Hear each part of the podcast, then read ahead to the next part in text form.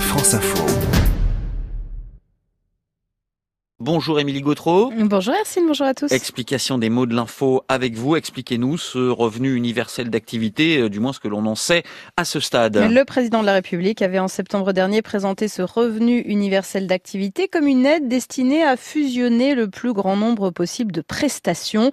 Le gouvernement a il y a deux mois lancé les travaux destinés à mettre sur pied le dispositif, dispositif qui doit faire l'objet d'une loi l'an prochain.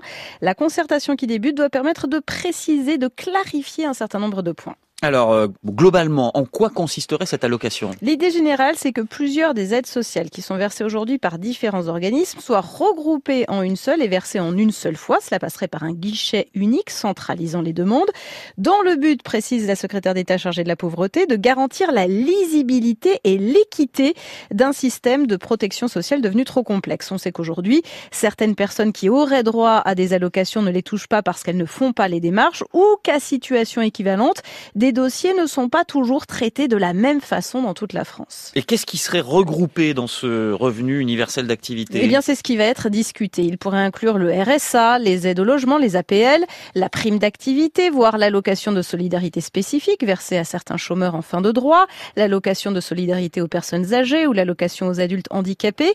La pertinence d'inclure ou non dans le dispositif telle ou telle allocation fait débat. Les associations et collectifs qui luttent contre la pauvreté appellent par ailleurs à débloquer un budget spécifique pour que le dispositif fonctionne. À budget constant, prévient le collectif Alerte, il y aura des perdants. Une autre inquiétude aussi, euh, Émilie, à propos des contreparties qui seraient demandées aux bénéficiaires. Emmanuel Macron a évoqué un service public de l'insertion, une prestation qui ne soit pas une simple allocation, mais qui se double d'un accompagnement pour sortir de la précarité, retrouver un travail, trouver un logement pour ceux qui n'en ont pas.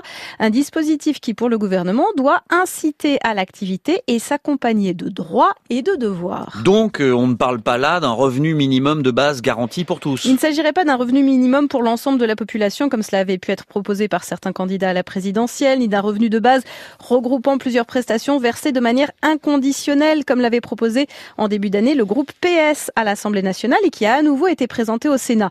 Les élus socialistes proposent une expérimentation dans des départements qui y ont déjà réfléchi.